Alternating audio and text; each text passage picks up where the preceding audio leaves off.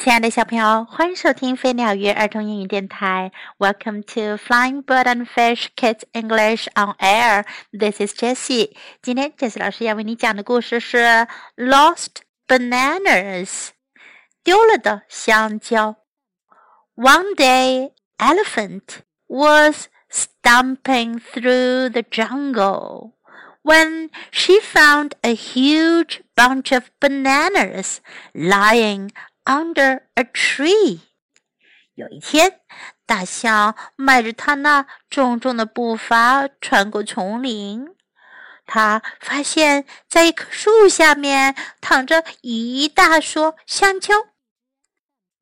Someone must have lost these, she thought.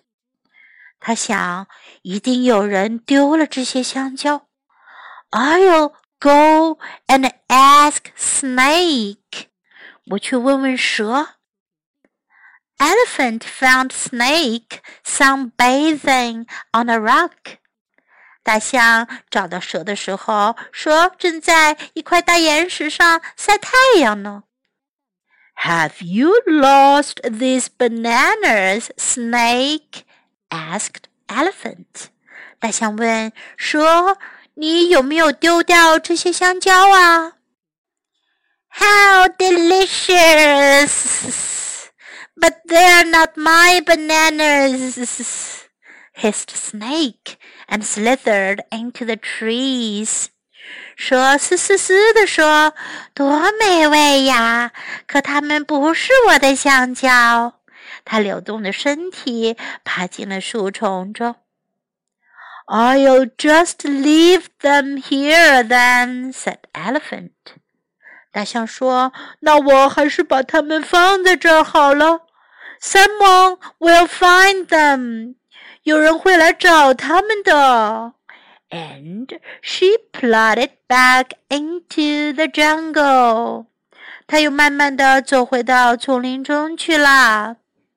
A giraffe with a long thin neck came swaying past and spotted the bananas sitting on the rock.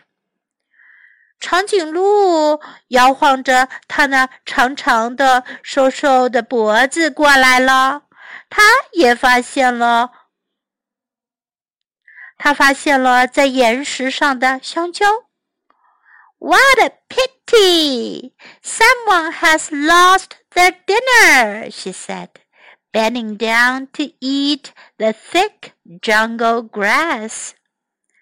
他说：“多可惜呀，有人丢了他的晚餐了。”长颈鹿低下头吃那丰厚的丛林青草。Someone must want those bananas, said Parrot, watching from a tree. 鹦鹉从树上看了下来，他说：“一定有人想要这些香蕉呢。” Suddenly, she heard a rustling in the branches, and lots of monkeys came swinging through the trees. 突然间，他听到树枝间传来了嘈杂的声音，有很多的猴子从一棵树荡到另一棵树跑了过来。Of course, monkeys love eating bananas," cried Parrot. 鹦鹉叫了起来：“当然啦，猴子就爱吃香蕉。” Wow, what a fantastic bunch of bananas! said the monkeys. 猴子们说：“哇，多么棒的香蕉啊！Let's have a huge jungle feast。我们来个盛大的丛林宴会吧！Come on, everybody, let's eat。来吧，大家伙，我们开吃。在今天的故事中，我们可以学到：Someone must have lost these。一定是谁？丢了这些香蕉。Someone must have lost these. Must 一定是。Someone must have lost these. I'll go and ask Snake. 我去问问蛇。 I'll go and ask Snake. Go and ask 去问 I'll go and ask Snake. I'll just leave them here. 我就把它留在这儿吧。 I'll just leave them here. I'll just leave them here. Someone will find them. 有人会来找的。Someone will find them. Someone will find them. What a pity! 多可惜呀、啊、！What a pity! What a pity! Someone must want those bananas. 一定有人想要这些香蕉。 Someone must want those bananas. Someone must want those bananas. Must 一定。Of course 当然啦。Of course. Of course. Monkeys love eating bananas. 猴子喜欢吃香蕉。Monkeys love eating bananas. Monkeys love eating bananas. Come on, everybody! 来吧，大家伙儿！Come on, everybody! Come on, everybody! Let's eat. 我们吃吧，我们开吃吧。Let's eat. Let's eat. Now let's listen to the story once again. Lost bananas. One day, Elephant was stumping through the jungle when she found a huge bunch of bananas lying under a tree. Someone must have lost these, she thought. I'll go and ask Snake. Elephant found Snake sunbathing on a rock. Have you lost these bananas, Snake? asked Elephant. How delicious!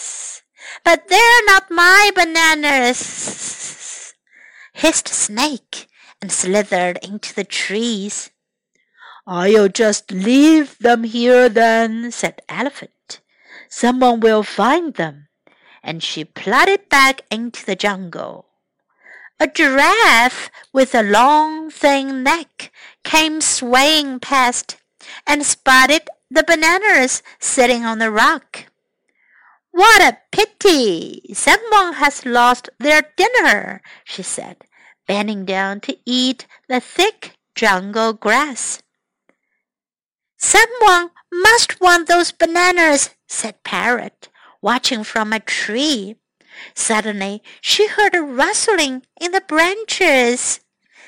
And lots of monkeys came swinging through the trees. Of course, monkeys love eating bananas, cried Parrot. Wow, what a fantastic bunch of bananas, said the monkeys. Let's have a huge jungle feast. Come on, everybody, let's eat. The end of the story. 今天的故事就讲到这里。Until next time, goodbye.